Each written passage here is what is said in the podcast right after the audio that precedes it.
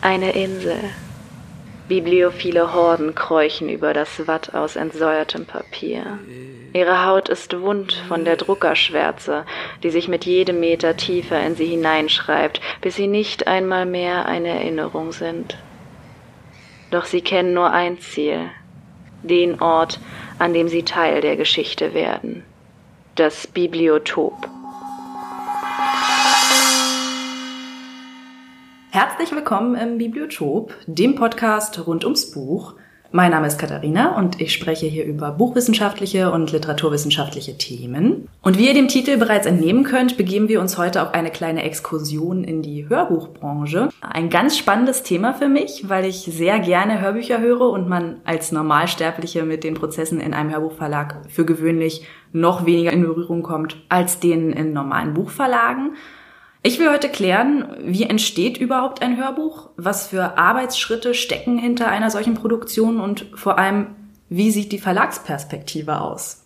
Und um diese Fragen zu beantworten, habe ich heute einen Gast aus dem Argon Verlag eingeladen, der hoffentlich ein wenig Licht in die Dunkelheit bringt. Argon ist einer der führenden Hörbuchverlage im deutschsprachigen Raum. Angefangen hatte die Firma 1952 als Buchverlag mit wechselnden Teilhaberschaften, unter anderem dem Berliner Tagesspiegel. Und 1995 dann kaufte Holzbrink den Verlag auf. Wer das nicht auf dem Schirm hat, Holzbrink ist eine Verlagsgruppe, die unter anderem an Buchverlagen Fischer, Kiepenheuer und Witt, Strömer Knauer und Rowold unter einem Dach vereint und Anfang der 2000er gab es dann in der Holding Überlegungen, doch einen eigenen Hörbuchverlag zu gründen, um unter anderem die Stoffe aus den eigenen Verlagen weiterverwerten zu können. Ne? Anfang der 2000er war die CD auf dem Vormarsch, Hörbücher wurden immer beliebter und so wurde 2005 unter den hauseigenen Verlagen Argon dazu auserwählt, der Hörbuchverlag zu werden. Wenn man auf die Bestsellerlisten schaut, sind eigentlich immer Argon-Titel vertreten und aktiv daran mitwirken tut mein heutiger Gast, nämlich Katrin Ackermann. Hallo, schön, Hi. dass du da bist. Ja, danke für die Einladung. Du arbeitest als Lektorin, als Hörbuchlektorin, vor allem für das Programm von Argon Balance. Das sind so Sachbücher zu Themen wie Meditation, Ernährung, Achtsamkeit. Aber natürlich hast du als Lektorin auch einen Überblick über die Gesamtproduktion in einem Hörbuchverlag. Und da wären wir auch schon bei meiner ersten Frage, denn wenn man an Programme denkt, dann gibt es in Verlagen ja in der Regel bestimmte Zeitabschnitte im Jahr, in denen bestimmte Aufgaben abgearbeitet werden. Wie sieht das Jahr denn in einem Hörbuchverlag aus? Ja, das lässt sich relativ schnell runterbrechen auf Halbjahre.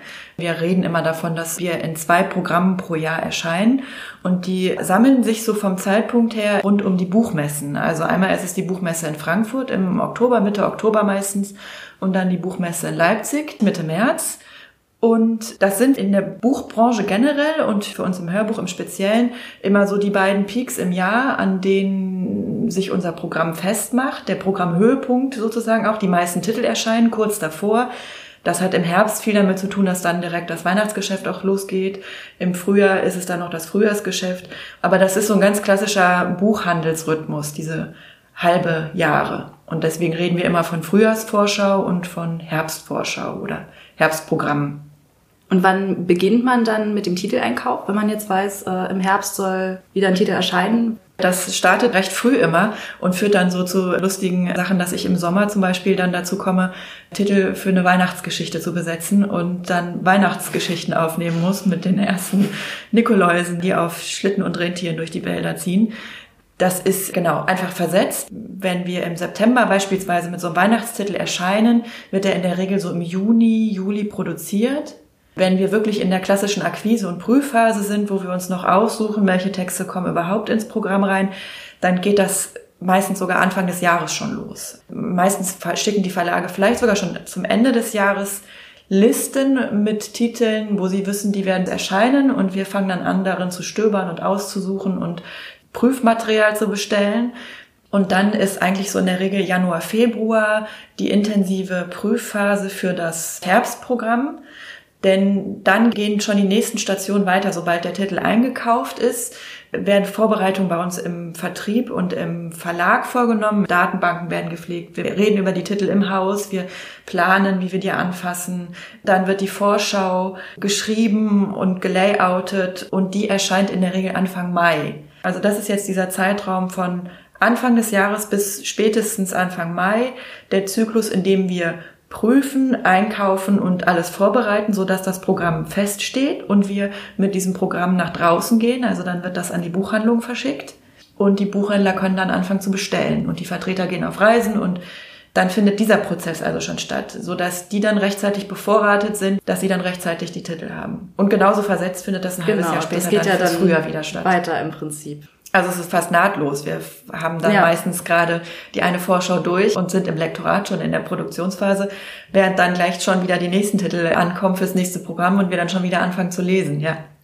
Wenn wir bei dem Einkauf von Titeln bleiben, wie sieht es denn aus bei einer Lizenzierung? Was entscheidet denn darüber, ob ihr einen Titel kauft und was für Faktoren spielen damit rein?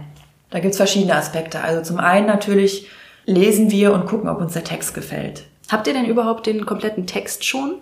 Oft nicht, äh, das ist eine gute Frage. Das ist ein relativ schnelles Geschäft. Wir kriegen aber so viel Material, wie zu dem Zeitpunkt X in den Buchverlagen auch vorliegt. Das können dann Exposés sein. Oft sind sie auch Übersetzungen. Das heißt, wir bekommen dann auch die englischen Originale vielleicht schon mal zugesandt. Oder wir können uns auch mit Lektoren in den Buchverlagen austauschen. Wir kriegen dann ein relativ so gut wie möglich aufbereitetes Material über alle Infos zu dem Autor, aber auch zur Einordnung dieses Titels innerhalb der Häuser. Also wie wichtig wird dieses Buch? Wie hoch wird das gehängt? Wie viel will das Marketing dafür tun? Da sind dann die Buchverlage schon ein bisschen früher dran. Zum jetzigen Zeitpunkt weiß ich, dass die schon längst in ihren Häusern das Programm für Herbst 2020 vorgestellt haben. Das heißt, wir bekommen die demnächst auch vorgestellt. Also die sind so mhm. ein halbes bis Jahr sogar zum Teil, gerade wenn es um Übersetzung geht, vor, vor uns voraus. Das heißt, oft liegt schon einiges vor. Bei deutschen Autoren vielleicht eher weniger. Aber da gibt's einfach genügend Austausch, Expertise auch von den Kollegen, dass wir das einschätzen können. Du hast jetzt gerade von Häusern gesprochen. Ne? Argon gehört zu Holzbrink, wie ich gerade gesagt habe. Verlegt ihr denn nur Titel aus Holzbrink Verlagen? Nein, aber zum Großteil schon. Das hängt zum einen damit zusammen, auch mit dem Profil von Argon, aber das hat auch was mit dem Hörbuch sicherlich zu tun. Wir konzentrieren uns sehr auf die Unterhaltung und haben damit auch tolle Schwesterverlage innerhalb der Gruppe, die halt wirklich in der Breite eine riesen Auswahl an Unterhaltungsstoffen anbieten, von dem blutigen Thriller bis hin zum Wohlfühl-Liebesroman oder lustiger Comedy. Das sind Stoffe, die sich erstmal super fürs Hörbuch anbieten. Das sind aber auch Schwesterverlage, wo wir natürlich am liebsten auch die Titel umsetzen wollen von. Und natürlich andererseits auch Titel, die am verkäuflichsten auch sind. Wir kämpfen immer wieder auch an weniger verkäuflichen Fronten, wie zum Beispiel die Literatur, die tut sich halt auch im Buch ja immer ein bisschen schwerer. Wenn uns ein Titel überzeugt oder wir wissen, der wird wahnsinnig wichtig oder das ist wirklich eine ganz tolle neue Debütautorin, die jetzt in den Startlöchern steht, vielleicht sogar für einen Preis, da gucken wir schon, dass wir uns damit hinterklemmen und auch was für tun können oder auch mit unserem Engagement dann mit einem Hörbuch dazu mit aufspringen. Dann ist es auch so ein bisschen diese konzernpolitische Frage, dass wir versuchen wollen, die Audiolizenzen schon möglichst bei uns innerhalb des Konzerns zu behalten. Es gibt aber zum Beispiel auch gerade im Kinderhörbuch oder auch in meinem Programmbereich bei Balance, bei den Ratgebern, viel mehr die Tendenz oder auch die Möglichkeit, quer zu gucken. Da gibt es halt auch ganz oft irgendwelche kleineren Nischenverlage, die jetzt gar nicht in großen Konzernen reingehören, die sich aber in dem Bereich total etabliert haben und super Autoren haben. Und natürlich gucken wir da auch querbeet. Genauso machen es die Kolleginnen im Kinderhörbuch auch. Da ist es nicht konzentriert auf die großen Häuser. Du sprichst jetzt immer von Verlagen. Also wenn man jetzt als angehender Autor, als angehende Autorin zu euch kommt und nicht in einem Verlag veröffentlicht hat, gibt's da keine Chance. So gut wie nicht, ja.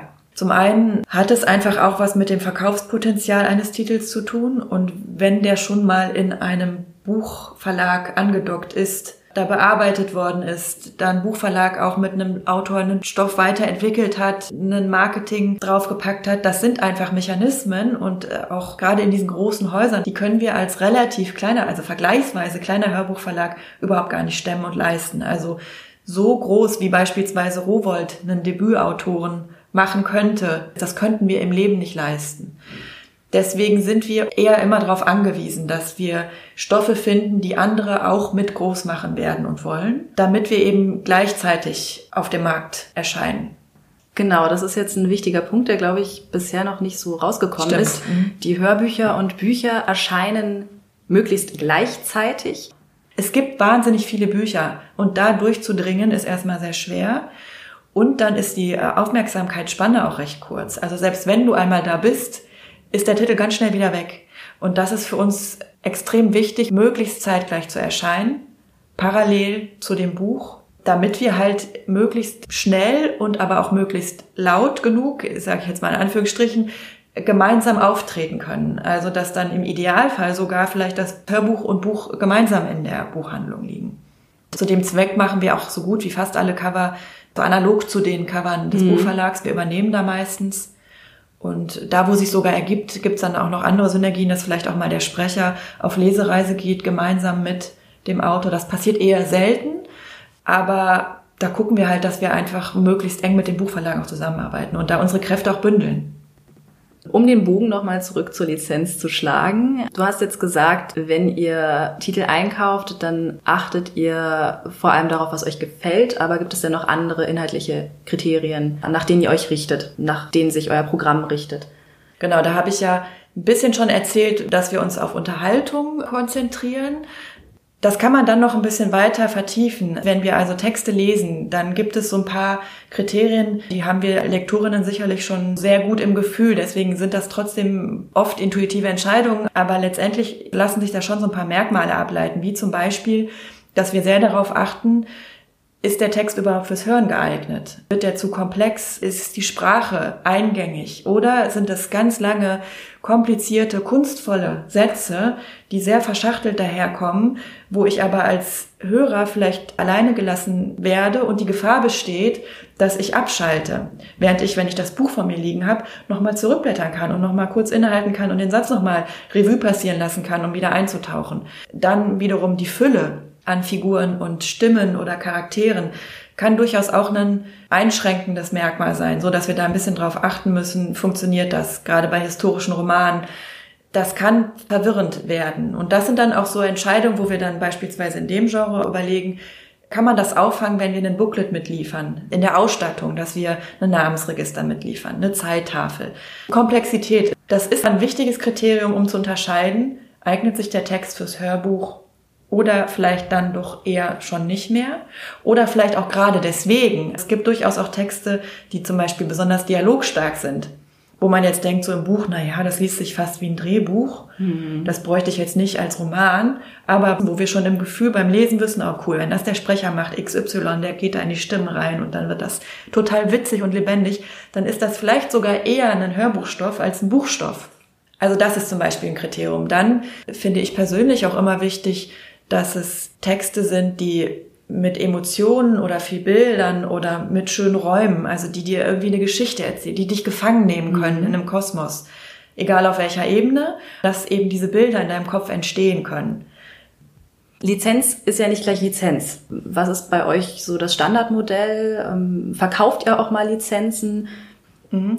Ohne da jetzt zu sehr äh, ins Detail zu gehen, kann ich das so grob umreißen, dass wir uns an die Lizenzabteilung der Buchverlage wenden.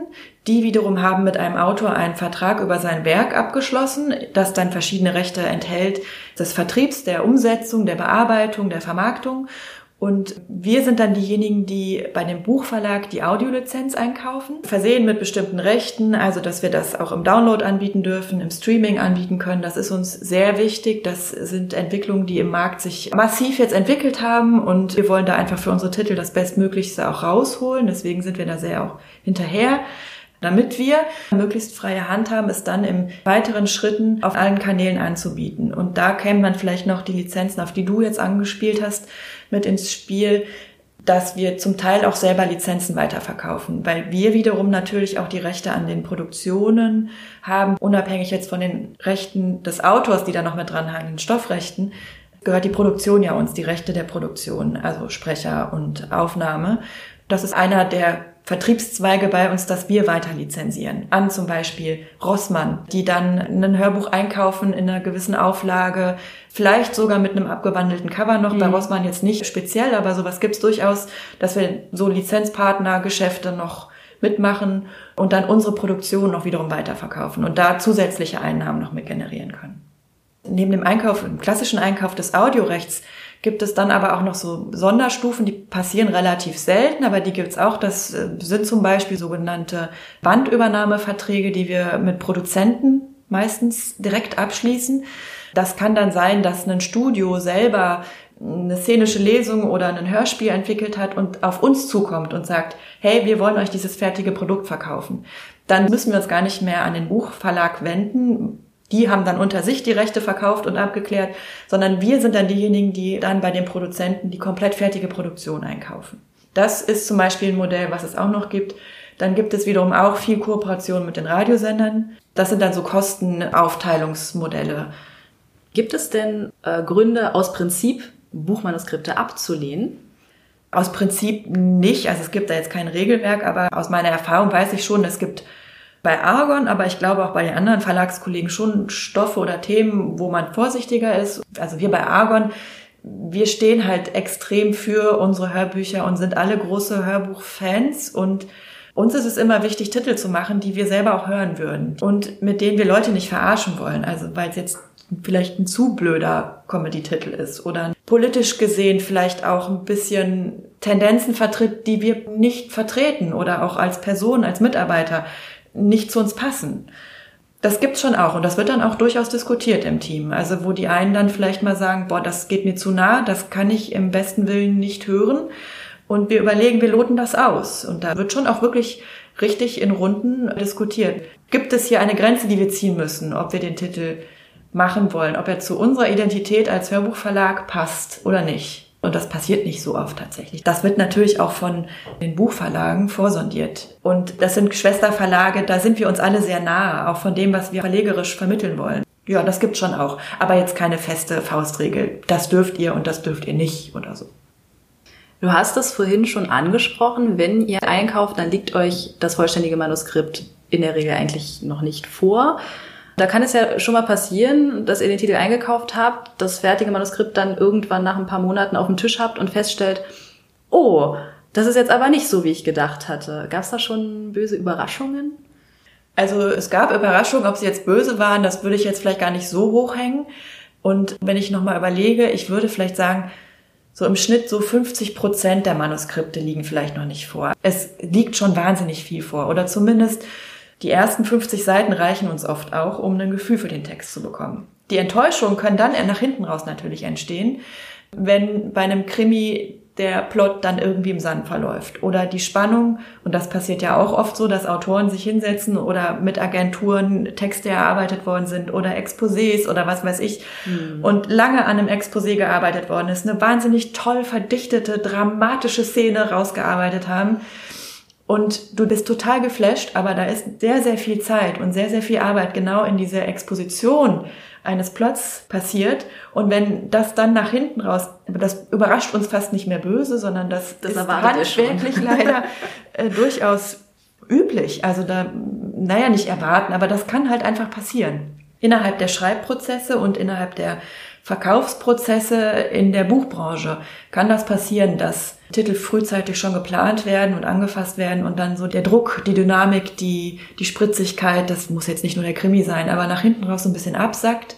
Oder aber, dass man sogar auch merkt, das merken vielleicht wir im Lektorat eher noch als dann möglicherweise die Kunden draußen, dass man merkt, da kommt jetzt auch noch der Faktor Zeitdruck beim Autor mhm. und im mhm. Verlag mit ins Spiel, so dass vielleicht da ein bisschen ungenauer gearbeitet wird, dass da ein Charakter irgendwie dann doch ein bisschen an Farbe verliert oder ein bisschen Unstimmigkeiten in ein paar Plots reinkommen oder Nebenhandlungen. Das ist so eine Überraschung, dass wenn ich im Produktionsprozess stecke, also dann endlich das fertige Manuskript habe und vorbereite und dann am Ende denke, oh ja, da hat man jetzt schon gemerkt, da ist jetzt mit Zeitdruck gearbeitet worden. Im Unterschied kann es aber auch genauso gut andersrum passieren. Jetzt letztens hat eine Kollegin erzählt, sie hätte den Text jetzt vollständig vorliegen und den zu Ende gelesen und hat geschwärmt und meinte, so ein Ende, damit habe ich nicht gerechnet, das war der Hammer. Also das kann sogar sein, dass es die positive Überraschung sogar gibt. Ja, es soll ja Leute geben, die unter Druck besonders gut arbeiten. Ne? ja, vielleicht. Dann habt ihr euch jetzt ein Manuskript eingekauft, habt euch das angeschaut. An welchem Zeitpunkt und vor allem wie entscheidet ihr denn über die Besetzung, über die Sprecher und Sprecherinnen?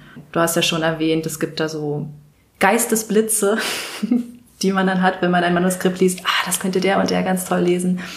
Ja, aber wie sieht's denn in der Realität aus?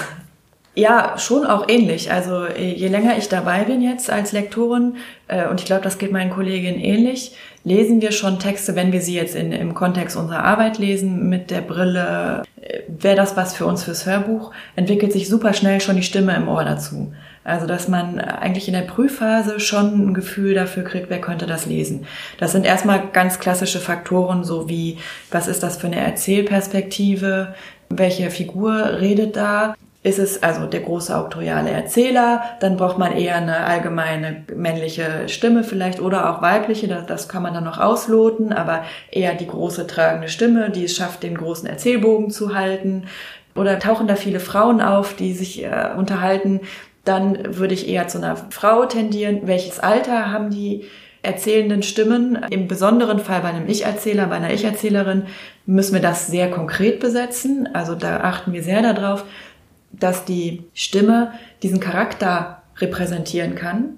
Das Interessante ist aber, dass bei Sprechern zum Beispiel, nur kleine Randnotiz, dass das Sprechalter nicht mit dem realen Alter zusammenhängt. Wenn du dir bei Bewerbungen bei Sprechern anguckst, dann ist immer so eine Zeitspanne von Sprechstimme mhm. angegeben. Das heißt, die, die klingen dann wie in der Altersspanne von X bis Y. Es gibt wahnsinnig tolle Sprecher, die haben eine sehr große Bandbreite. Sprecherinnen, die sind Anfang, Mitte 40 und haben aber so eine feine, zarte Stimme, die wie eine Jugendliche klingen kann. Wir besetzen jetzt nicht den Sprecher biografisch auf den Text, sondern die Stimme. Sondern die Stimme, genau. Das ist schon ein entscheidender Unterschied. Da suchen wir uns also passend zum Text Merkmale raus. Das ist erstmal das Wichtigste. Und wie gesagt, oft habe ich das beim Lesen schon so ein bisschen mit im Ohr. Es ist eher der kernige Typ, der sanfte Typ oder der große Erzähler, zum Beispiel jetzt. Dann hat es auch ein bisschen was mit dem Genre zu tun. In welchem Genre arbeiten wir? Da gibt es einfach Sprecher, die sind sowohl bei Hörern, aber auch von ihrer persönlichen Neigung und Qualität her für bestimmte Genres besser prädestiniert als andere. Der eine mhm. ist lustiger und da bekannter und beliebter als die gruselige Krimistimme und besonders auch Kinderstimmen, Kindersprecher. Die sind sehr wandlungsstark. Das sind Stimmensprecher, die wahnsinnig toll, ganz viel spielerisch in verschiedene Rollen reinschlüpfen können, sodass diese Hörbücher oft auch klingen wie kleine Hörspiele, weil das mhm. ist oft ein Sprecher, der dann aber so viel spielt und wandelt, das können auch nicht alle. Das heißt, damit haben wir schon so grob Gruppen vorsortiert, in denen wir uns dann auch bewegen und die Stimmen entdecken. Und dann gibt's noch so ein paar Faktoren, die eher so quasi aus dem Marketing gesteuert damit reinspielen. Wenn wir wissen, der Titel ist wirklich ganz, ganz wichtig, da ist vielversprechend, der neue Bestseller-Krimi von XY und alle sind heiß drauf, dann überlegen wir uns auch, ob man das dann prominenter besetzt mit einem Natürlich, Gesicht, ja. ähm, was man, was die Hörer auch kennen. Da unterscheiden wir, wir nennen es so zwischen den Handwerkern, das ist jetzt gar nicht despektierlich gemeint, aber zwischen den Sprechern, die vielleicht als Schauspieler und Gesichter nicht so bekannt sind, deren Stimmen aber vielleicht sogar sehr bekannt sind, weil sie halt wahnsinnig mhm. viel synchronisieren, Werbung sprechen, die super routinierte, unfassbar tolle Profisprecher sind, die aber halt nicht mit ihrem Gesicht in Erscheinung treten. Ja. Das sind bei uns so ein bisschen so die Handwerker, Während dann eben das Marketing dann vielleicht manchmal eben signalisiert, wir wünschen uns da was Prominentes. Wir wünschen uns da jemanden, den wir auch mit Gesicht oder mal einem Interview oder vielleicht auch einem Videofilm, den wir drehen, also mhm. gerade so im ganzen Marketing-Kontext, mit für den Titel einsetzen können, um noch einen zweiten Verkaufseffekt zu erzielen. Und daran loten wir aus. Und dann gibt's auch manchmal noch sowas wie Mitsprache, Wünsche der Autoren dass in der Akquise- und Einkaufsphase uns das signalisiert wird. Hallo, der Autor würde da aber gerne mitreden. Denn genauso wie wir Stimmen im Ohr haben, hat auch der Autor beim Schreiben natürlich eine Stimme im Ohr. Was dann immer besonders schwierig ist, ist, wenn der Autor am liebsten selber lesen möchte und den Text nicht abgeben kann. Aber das sind Details, die werden dann im Vorfeld halt besprochen. Und es gibt auch durchaus Autoren, die können wahnsinnig toll lesen. Da versuchen wir einfach ins Gespräch zu kommen. Und natürlich ist dann auch noch die Frage, ob der auserwählte Sprecher, die auserwählte Sprecherin überhaupt Lust auf den Titel hat und Zeit hat natürlich. Ne? Die großen Stimmen, die haben ja auch einen vollgepackten Terminplan, nehme ich mal an. Und das Sehr, ist ja. Äh, ja dann doch auch mal etwas kurzfristiger, oder? Das ist dann der nächste Schritt, der folgt. Genau. Also sobald wir uns entschieden haben oder so eine Wunschbesetzung, fangen wir an, im Lektorat Anfragen zu starten. Das ist unter Umständen noch in einer relativ frühen Phase der Programmarbeit, gerade wenn es nämlich um die Promis geht. Wir wissen, da gibt's wahnsinnig viel Vorlauf. Da sind die auf dem Filmdreh und schon eingeplant für die nächsten zwei Jahre für das Theaterprojekt X. Das kann sehr knapp sein, aber da sind wir halt in engen Austausch mit vielen Agenten, die diese Schauspieler, Schrägstrich Sprecher vertreten. Da haben wir zum Teil aber auch, weil wir schon seit Jahren mit so vielen auch großen Namen zusammenarbeiten, persönliche Kontakte, so dass wir die direkt anfragen können, ob es denn grundsätzlich möglich wäre oder gar nicht in Frage kommt. Und so viel Absagen oder schlechte Erfahrungen haben wir da eigentlich nicht. Wenn der Titel zu spät bei uns ankommt oder sehr, sehr spät erst ankommt, dann kann es schon mal passieren, dass wir einen Sprecher nach dem anderen anfragen und es klappt einfach zeitlich nicht, weil wir vielleicht auch an bestimmten Erscheinungsterminen wirklich knallhart gebunden sind. Aber in der Regel kommen da wirklich auch begeisterte Feedbacks. Also da ist halt die deutschsprachige Hörbuchlandschaft wirklich eine sehr vielfältige und aber auch sehr professionelle oder ich würde jetzt vielleicht auch sagen anspruchsvolle, fortgeschrittene Landschaft, weil ja, im Vergleich jetzt zum amerikanischen Markt, das ist ja oft genau. einfach nur dieses zur Verfügung stellen von Hörbüchern und da ist dann ja ein ganz anderer Anspruch an die Qualität von einem Hörbuch. Genau, das ist das, sowohl der Anspruch von Hörern als auch ein anderer und damit aber wiederum auch jetzt aus meiner Sicht wieder die ähm, Bereitschaft von prominenten Sprechern, einen schönen Stoff zu lesen, auch eine andere. Also ja. ich kann das jetzt nicht für den amerikanischen Markt beurteilen, aber ich weiß, dass man mit einem schönen, besonderen Stoff an einen Schauspieler rantritt und sagt, das könnte ich mir echt gut vorstellen. Kann das auch eine ganz tolle, bereichernde Arbeit sein, zu der viele hier auch Ja sagen oder sich mit identifizieren oder auch mal Lust haben, mal Geld eben nicht durch das exaltierte draußen stehen und vor der Kamera,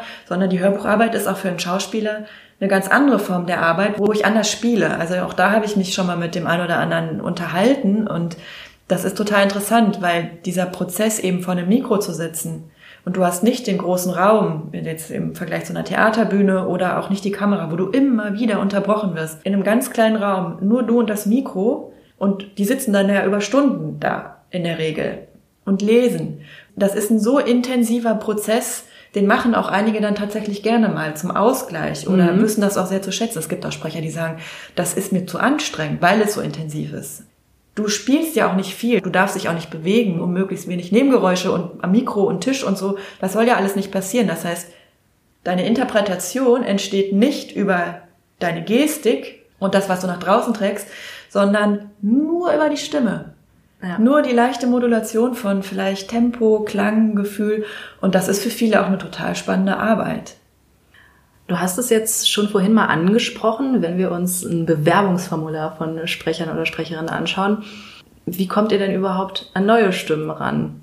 Seid ihr überhaupt interessiert daran, neue Stimmen zu finden oder reicht euch euer Fundus, den ihr momentan habt, schon aus? Nein, also wir sind natürlich immer interessiert daran, neue Stimmen zu entdecken und muss man ja auch, weil irgendwann brechen auch Stimmen mal weg. Also das muss natürlich immer weiter auch bespielt und gefüllt werden und da ist auch das Ohr und das Interesse im Markt, das ist so groß, weil da auch die Hörer so anspruchsvoll sind und so Lust haben und auch so mitreden können über die mhm. Stimme gefällt mir und aus den Gründen und das ist mein Lieblingssprecher und da auch immer wieder was Neues zu finden, macht schon richtig Spaß. Deswegen sind wir grundsätzlich sehr daran interessiert, haben jetzt selber in dem Sinne keine Sprecherkartei oder kein Bewerbungsverfahren oder so hier bei uns vor Ort.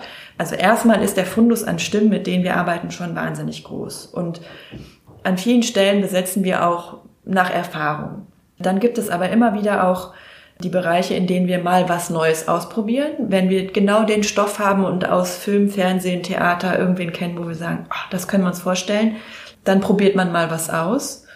Es ist immer ein kleines Risiko mit unerfahrenen, also Hörbuch unerfahrenen Sprechern zu arbeiten. Denn der Produktionsdruck ist auch für uns immer sehr enorm, da wir zeitgleich erscheinen und auf die Texte erst sehr spät kriegen. Darf die Aufnahme nicht aus dem Ruder laufen, zum Beispiel ja. mit einer neuen Stimme, wo man dann halt sagt, gut, dann hat jetzt der Aufnahmetag nicht so funktioniert und wir steigen dann vielleicht noch mal ein Kapitel vorher ein oder so, ne? Dann gibt's relativ wenig Spielraum. Und deswegen müssen wir da auch mit ein bisschen Sicherheit arbeiten und manchmal mit mehr Sicherheit als was ausprobieren können. Wir versuchen immer da, wo es möglich ist, gerade zum Beispiel bei Anthologien kann man mit verschiedenen Stimmen mal ausprobieren. es gibt nicht viele Anthologien bei uns, aber es gibt die oder es gibt auch Titel, die aus verschiedenen Perspektiven erzählt ja, genau. werden. Das heißt, da wird der Sprecheranteil schon auch mal kleiner für eine kleinere Rolle, die dann vielleicht vom Umfang statt sechs CDs nur zwei hat. Und dann kann man sagen, komm, das probieren wir jetzt mal aus. Dann ist es so, wir kriegen aber auch viele Empfehlungen von den Studiopartnern und Regisseuren, mit denen wir draußen so arbeiten. Da gibt es ein großes Netzwerk an Leuten um uns herum, mit denen wir auch gemeinsam arbeiten, sei es jetzt zum Beispiel auch die Radiosender, aber vor allem auch die Studiopartner, bei denen wir dann in erster Linie aufnehmen und die die ganze Postproduktion zum großen Teil auch Regie für uns machen. Und da kann es auch sein, dass da der ein oder andere mal mit einem heißen Tipp um die Ecke kommt und sagt, richtig toll. Das ist zum Beispiel auch ganz typisch wie kann man sich das denn vorstellen? Wie sieht es denn in einem Studio dann aus, wenn ein Sprecher was aufnimmt? Du hast gerade Regie angesprochen. Gibt's Regie immer? Oder wie läuft das ab? Wonach entscheidet ihr? Es gibt Regie da, wo es notwendig ist. Also notwendig, weil der Text ein bisschen schwieriger ist. Gerade der Sprecher da auch jemanden braucht zum Austausch, um nochmal zu reden oder eine Figur festzuzurren oder äh, auch an die Hand genommen werden muss, wenn es da Sprünge gibt. Ich würde jetzt mal so pauschaler runterbrechen, dass es vielleicht in der ganz typischen Genreunterhaltung, Liebesroman, Krimi, mhm. weniger notwendig ist, weil wir da auch mit unglaublich versierten Sprechern arbeiten, die das in der Regel wahnsinnig gut alleine hinkriegen. Und die auch schon viel in dem Genre gesprochen haben wahrscheinlich, ne? Die super tolle Erfahrung haben, genau. Und dann achten wir aber trotzdem für die Studiosituation darauf, dass die mit Tonmeistern arbeiten wiederum, die zum Beispiel dann sehr viel Erfahrung haben, vielleicht auch ein bisschen was Regiearbeit angeht. Das heißt, die auch ein bisschen darauf achten können, ist die Stimme jetzt die richtige gewesen für die Figur? Also eher so ein bisschen das Aufpassen im Hintergrund, äh, richtig gelesen, richtige Aussprache, weil das hilft, wenn da der Sprecher Hilfe bekommt, aber das ist nicht immer notwendig. Das wird dann halt titelspezifisch entschieden, welcher Titel oder auch welcher Sprecher, gerade wenn es neue sind, die natürlich unbedingt. Ja. Und dann kann es auch durchaus sogar sein, dass wir das selber machen. Also ich jetzt weniger, aber es gibt viele Lektorinnen, die ich auch aus anderen Häusern kenne und bei uns drei, vier Kollegen, die das wirklich regelmäßig machen, gerade die beiden Kollegen im Kinderhörbuch. Ja, ich weniger, weil ich mich einfach auf dann andere Arbeitsaufgabengebiete konzentriere weil nämlich das einfach auch wahnsinnig viel Zeit frisst. Also ein super, super schneller Sprecher schafft so zwei CDs am Tag, aber das ist einer von diesen knallharten. Die durchziehen. Äh, ja. Und äh, sonst plane ich vielleicht so mit einer CD am Tag, anderthalb. Und dann, dann rechne das hoch. Also du bist mindestens eine Woche im Studio von morgens bis abends, um einen Krimi aufzunehmen. Um das mal für die Hörer und Hörerinnen zu verdeutlichen, was ist denn minutentechnisch so eine CD am Tag? Also eine CD am Tag, ähm, da rechnen wir mit 75 Minuten netto Laufzeit der CD am Ende. Mhm. Das muss aber nicht der Bruttozeit im Studio entsprechen, denn oft wird da auch mal abgesetzt oder was wiederholt oder es gibt ein paar sehr wenige Sprecher, die rocken das wirklich durch, lesen fehlerfrei. Aber das erwarten wir auch gar nicht. Das ist auch die Ausnahme. Ja, und wenn man das jetzt hochrechnet, wenn wir jetzt sagen, zum Beispiel eine CD wäre solider Schnitt für einen Tag und wir rechnen mit einem Aufnahmezeitraum von 10 bis 15 Uhr plus noch einer Mittagspause, dann kann man sich ungefähr vorstellen, wie viel Schnittmaterial auch von diesem einen Tag erstmal entsteht, ja. um dann am Ende auf diese eine CD rauszukommen. Was ja auch erstmal wieder bearbeitet werden muss im Studio, was ja auch wieder bezahlt werden muss. Also allein da schon äh, geht wahnsinnig viel Zeit drauf. Du hast es gerade noch gar nicht erwähnt, aber wenn man gerade vor noch ein paar Jahren auf dem physischen Markt vor allem unterwegs war, dann stand da ganz oft drauf gekürzt. Warum gibt es überhaupt gekürzte Hörbücher? Ihr macht euch damit ja einen riesigen Mehraufwand, das alles durchzulesen und zu kürzen, eventuell nochmal gegenzulesen. Warum? ja, das ist eine gute Frage, weil das ist tatsächlich gerade so ein bisschen im Wandel. Erstmal gibt es einfach auch Texte, denen tut eine Kürzung ein bisschen gut. Ist so unsere bescheidene, aber doch sehr selbstbewusste Auffassung aus der Lektoratsarbeit, wenn wir Texte lesen und wissen, ach komm, diese Schleife ist jetzt nicht so notwendig und da könnte man jetzt halt einfach nur quasi um den Erzählfaden ein bisschen zu straffen, ein bisschen dynamischer oder was auch immer, ein bisschen zu glätten. Da gibt es wirklich Texte, wo wir sagen und überzeugt davon sind, es ist schöner, die Kürzung auf den Punkt, vorausgesetzt, wir bekommen natürlich die Erlaubnis, einen Text zu bearbeiten. Von wem kommt die Erlaubnis? Das wird quasi in dem Paket des Einkaufs verhandelt.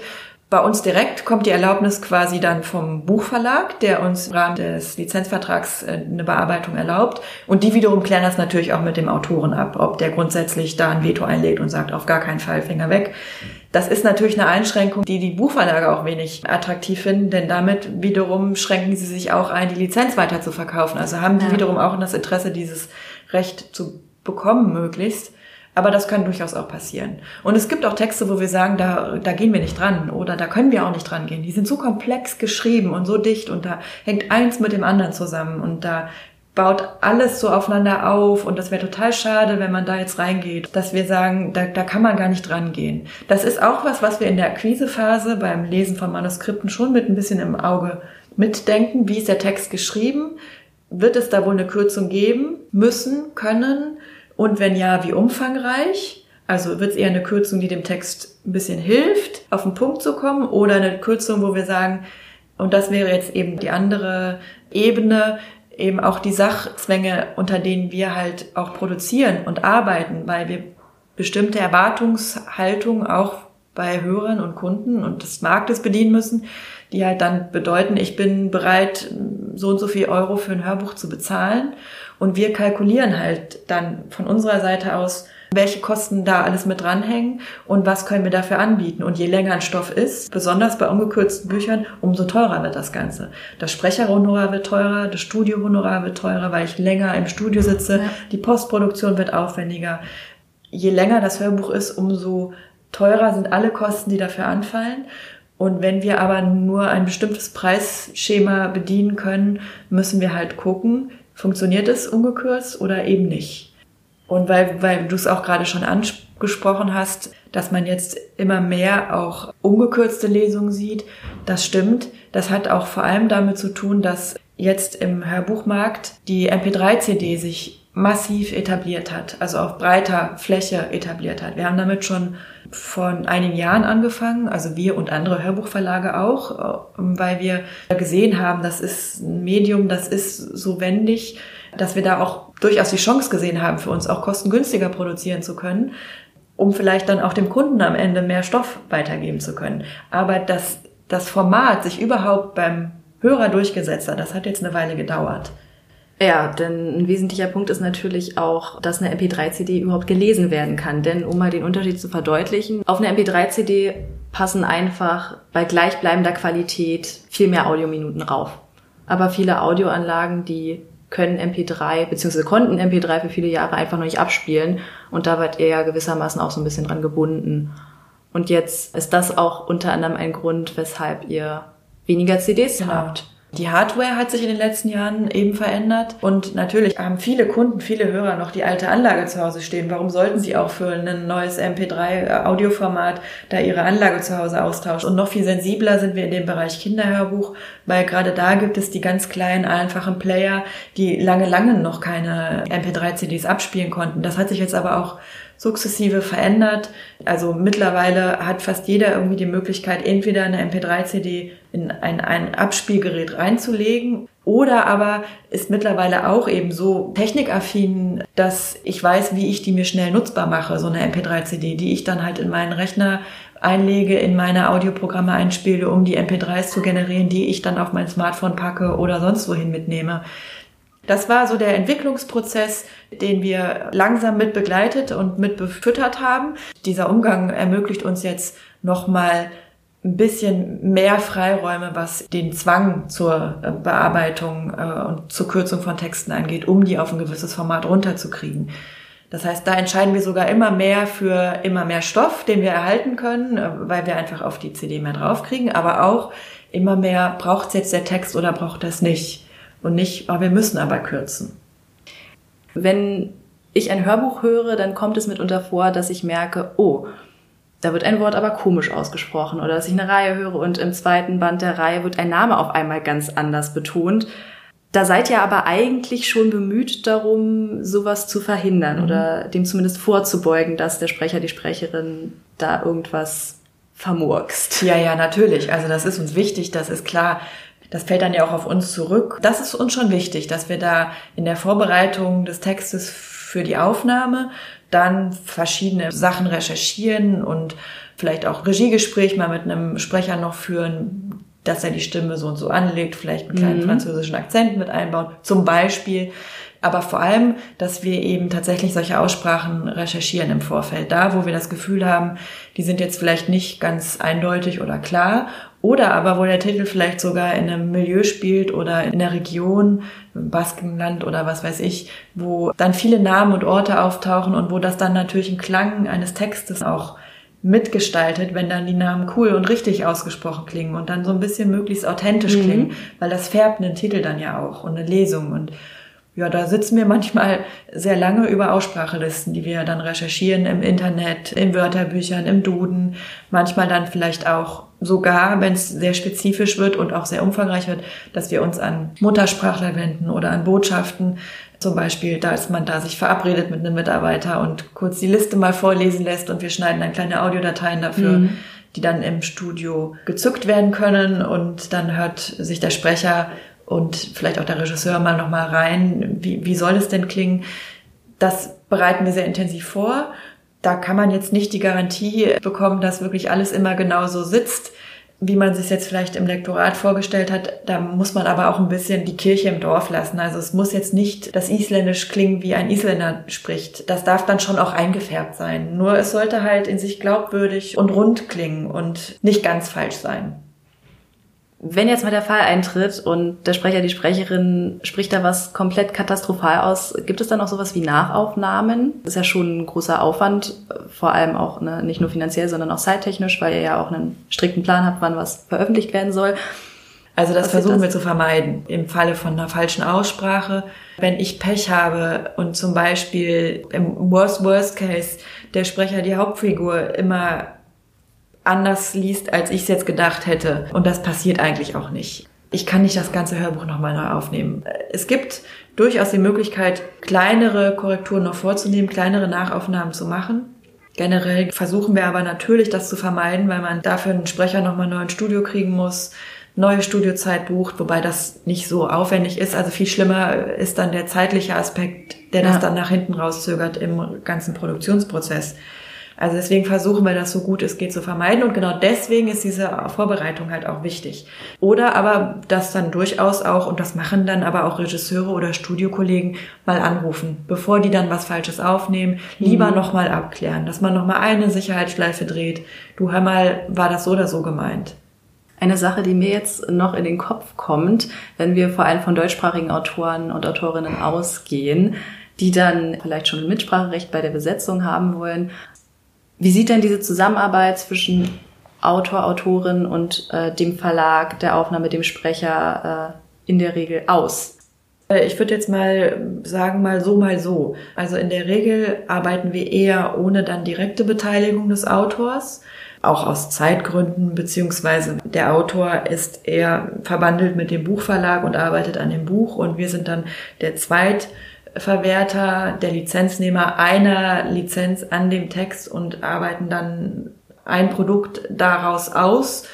Es gibt Autoren, die da auch weniger interessiert dran sind oder weniger involviert sein wollen oder auch die Zeit einfach nicht haben, sich da zu involvieren. Dann wiederum lohnt es sich aber auch für uns manchmal total, gerade bei mir zum Beispiel im Sachbuchbereich, wenn ich dann einen medizinischen Titel habe und freue mich, dass ich dann Kontakt, also frag dann an im ja. Buchverlag, können wir den Kontakt herstellen. Das läuft immer über die äh, Stelle des Buchverlags darf ich da mal nachfragen, weil ähm, die, die Autorin könnte mir doch so helfen mit den Aussprachen und dann freuen die meisten sich auch, dass sie in diesen Prozess mit eingebunden werden und sind auch ganz neugierig, einfach auch zu wissen, wie es funktioniert. Und dann gibt's auch mal die Fälle, die ein bisschen komplizierter werden mit äh, sehr viel mehr Mitsprache wünschen. Da muss man halt gucken, von Fall zu Fall entscheiden also ich habe bis jetzt immer tolle Erfahrungen gemacht, wenn da der Autor mit involvierter war, weil er dann auch noch mal hinter die Kulissen gucken kann und vielleicht im Idealfall ja sogar noch mehr Leuten von der Arbeit oder überhaupt dem Produkt erzählen kann. Manchmal ja auch mit Begeisterung oder auch hm. ähm, wirklich Freude an der Umsetzung und an dem Engagement hinter dem Hörbuch. Wenn die Aufnahmen abgeschlossen sind, hört ihr die Studioaufnahmen eigentlich nochmal durch? Das Studio bearbeitet ihr, schneidet die zusammen, ähm, verlasst ihr euch da drauf oder wie sieht da der Prozess aus? Also es wird auf jeden Fall jede Produktion mindestens einmal noch abgehört. Manchmal auch nur von den Studiopartnern, die das schon als Service mit anbieten, beziehungsweise wir das als Service, als Dienstleistung mit dazu buchen. Aber ich glaube, fast alles, jedes Hörbuch wird mindestens einmal auch entweder bei uns im Haus oder bei Leuten, die für uns direkt abhören, durchgehört. Das wird dann auf Fehler abgehört, ganz klassisch. Also da wird äh, das Hörbuch angehört, der Text nebenbei mitgelesen. Es wird darauf geachtet, ist alles drin, weil es können ja auch durchaus Fehler noch auch in der Postproduktion entstehen. Es muss ja noch nicht mal in der Lesung was passiert sein, dass die einen Satz falsch eingebaut haben oder ein Wort verdreht haben oder was weiß ich dass vielleicht im Schnitt ein doppelter Atmer zu hören ist, weil der Anschluss nicht ganz astrein geglückt ist oder weil es überhört worden ist. Deswegen wird abgehört mit Mitlesen und dann gibt es Protokolle, die verfasst werden, die dann wiederum einmal zurückgehen ins Studio und dann gucken die Tonmeister, was sie auf Tonebene ausbessern können. Also manchmal können die ja echt zaubern, wenn da ein Wort falsch ausgesprochen ist oder vielleicht ein komisches Geräusch unter einem Wort zu hören ist. Das kann man oft mit Filtern oder so gar nicht machen dann gehen die manchmal an andere Stellen eines Hörbuchs und schneiden da was raus und gucken auch schon, dass der Klang der Stimme ähnlich ist und bauen ja. es an die andere Stelle hin oder basteln Wörter zusammen. Und das ist manchmal, ich habe da echt große Ehrfurcht vor dem, was man dann auch wirklich oft nicht hört im Nachhinein, was die auch erstmal handwerklich so hinkriegen, bevor wir überhaupt in eine Nachaufnahme gehen müssten, weil da was falsch ausgesprochen worden ist. Viel Arbeit steckt hinter einem Hörbuch. Ich glaube, das ist heute zu Genüge deutlich geworden wenn wir uns nochmal zurückbesinnen, das Ganze beginnt überhaupt beim Lizenzeinkauf. Man liest sich äh, ein Manuskript oder die ersten 50 Seiten durch, äh, muss sich die Zeit dafür nehmen, dann kürzt man das Manuskript eventuell. Das wiederum wird nochmal von einer anderen Person durchgelesen und jeder weiß, ein Buch hat nicht nur 100 Seiten und ein Hörbuch ist dann auch äh, nicht mal nur zwei Stunden in der Regel lang, sondern mal acht Stunden. Und das Ganze wird dann im Studio bearbeitet, wird da eventuell nochmal abgehört und dann nochmal im Verlag. Und diese ganze Arbeitszeit muss ja auch noch bezahlt werden. Und Normalsterblichen wie mir war das vorher nicht klar, dass da wirklich so viel Zeit drin steckt. Und was bei deinem Job als Hörbuchlektorin natürlich auch nicht zu unterschätzen ist, ist ja auch die Organisation. Du Fixtermine mit Studios, mit Sprechern und Sprecherinnen. Du textest für Kataloge für Vorschauen bist auch noch, zumindest bei euch, dafür verantwortlich, was vielleicht noch ins Booklet kommt, dass Familienstammbäume vielleicht nochmal aufgeführt werden, Zusammenhänge erklärt werden, die man vom Hören selbst vielleicht schwieriger herstellen kann. Und du bist natürlich eine Schnittstelle im Verlag dadurch, dass du den Titel am besten kennst und wirst natürlich immer gefragt, wenn zum Beispiel auch im Marketing, in der Presse irgendwie ein Interview mit mhm. dem Sprecher, der Sprecherin oder auch dem Autor, der Autorin interessant erscheint. Dafür musst du die Zeit finden, aber du musst auch noch kürzen, du musst auch noch lesen und irgendwie bleibt für nichts Zeit. Also ich glaube, als Außenstehender, als Außenstehende kann man sich gut vorstellen, dass das jetzt kein Job ist, den man so einfach runterrockt. Ja, doch, also es kommen schon auch Routinen ins Spiel natürlich. Ne? Das sind halt auch alles Arbeitsprozesse, die bei uns eingespielt sind, die nach einem bestimmten Muster noch ablaufen, idealerweise. Erst recht, wenn es halt typische Fälle, typische Bücher, typische Krimis, typische Liebesromane, ich breche das jetzt nur mal auf die Genres runter, aber klar, es gibt dann immer die zahlreichen Ausnahmen, die anders laufen als eben die üblichen Prozesse und so die, die klassische Autobahn, in der man sich so bewegt. Aber genau das finde ich auch ganz cool eigentlich. Also vieles ist schon Routinearbeit tatsächlich. Vielleicht jetzt nur so auf so einer Metaebene haben wir halt einfach unsere Teamroutinen, also all die Prozesse, die es dann innerhalb dieser Halbjahre gibt. Das ist ein wahnsinnig eingespieltes, mittlerweile auch sehr komplex, weil eben sehr vielschichtiges System, der braucht zu dem Zeitpunkt das und das. Aber es ist ein routiniertes System. Ähm, ich bin jetzt ja schon eine Weile dabei. Aber es macht halt auch genau Spaß, immer wieder mit neuen Titeln und neuen Autoren zu tun zu haben. Also das ist halt auch eine riesen Vielseitigkeit mit der du tagtäglich zu tun hast. Und über das Volumen äh, ist das auch geregelt mit einem klassischen Arbeitsvertrag, den ich habe über 40 Stunden die Woche. Also das wird schon im Rahmen gehalten. 40 Stunden? Ja, naja, das ist halt auch vielleicht durchaus relativ manchmal. Also es kann schon auch passieren, dass ich in heißen Phasen mal am Wochenende lesen muss oder lesen möchte. Oder dann trudeln dann die ganzen spannenden Manuskripte ein und wir müssen uns schnell entscheiden. Oder es gibt vielleicht einen Presswerktermin, der dringend ist, der wichtig ist. Ich muss das einhalten. Das heißt, es kann dann schon mal passieren, dass ich dann abends mal länger sitze und noch ein Hörbuch abhören muss. Aber dann wiederum versuche ich an anderer Stelle das auch wieder auszugleichen oder halt dann auch mit meinen Chefs zu reden, wie können wir da über Kapazitäten oder Volumen oder Überstunden halt einen Weg finden. Aber ähm, diese schwimmende Grenze hin in die private Zeit, das ist tatsächlich ein Problem. Da habe ich auch gerade zum Anfang meines Berufs mehr noch gesucht oder habe jetzt das Gefühl, ich finde da für mich einen Kompromiss. Ich liebe diesen Job. Äh, ich habe da auch mein Hobby zum Beruf gemacht. Aber das ist meine Verantwortung, diese Grenze zu definieren und dann auch zu kommunizieren. Aber wenn wir jetzt mal von den Schattenseiten deines Jobs weggehen, was ist denn das, was dir an deinem Job am besten gefällt? Also eine Sache, die habe ich jetzt ja gerade auch schon angesprochen, ist die Vielseitigkeit. Jetzt sowohl natürlich auch was Arbeitsprozesse angeht, aber auch generell die Vielseitigkeit, die ich hier halt als Hörbuchlektorin habe, weil immer wieder andere Aufgaben sind, ähm, die Vielseitigkeit aber auch, weil wir mit so vielen tollen Stoffen arbeiten können. Das ist wirklich schön, mit was für Büchern wir so, was wir so mitkriegen. Dann finde ich es total spannend, auch mitzukriegen, ähm, was machen die großen Verlage so in den nächsten ein, zwei Programmen als Zweitverwerter, selbst wenn wir vielleicht nicht die Autoren und die Stoffe und die Bücher entwickeln und den Roman auf den Markt bringen, kriegen wir aber doch super früh schon mit, was machen denn die anderen alles. Also ich habe die Chance äh, mitzukriegen, was passiert äh, im nächsten halben Jahr, vielleicht sogar bis im nächsten Jahr. Ähm, was wird da passieren auf dem Markt? So, das macht total Spaß, wenn du ein Büchermensch bist, da so tiefe Einblicke zu kriegen das ist das eine. Und jetzt auch in meiner Rolle vielleicht noch ein bisschen mehr der Programmleitung, die ich ja jetzt auch seit einer Weile habe für den Ratgeberbereich. Da finde ich es gerade besonders spannend, auch neue Strategien oder neue Produkte vielleicht und neue Projektformen zu entwickeln, was man mit Autoren in Kooperation mal machen kann. Das Medium ist so wendig, da gibt's auch noch so viele Möglichkeiten. Das finde ich gerade am reizvollsten, weil die Arbeit am Projekt selber ist relativ begrenzt und klassisch und man liest, man bearbeitet, man sucht den Sprecher, man setzt um und Presswerk und fertig. Aber darüber hinaus auch zu gucken, was kann das Hörbuch noch? Was wollen die Hörer?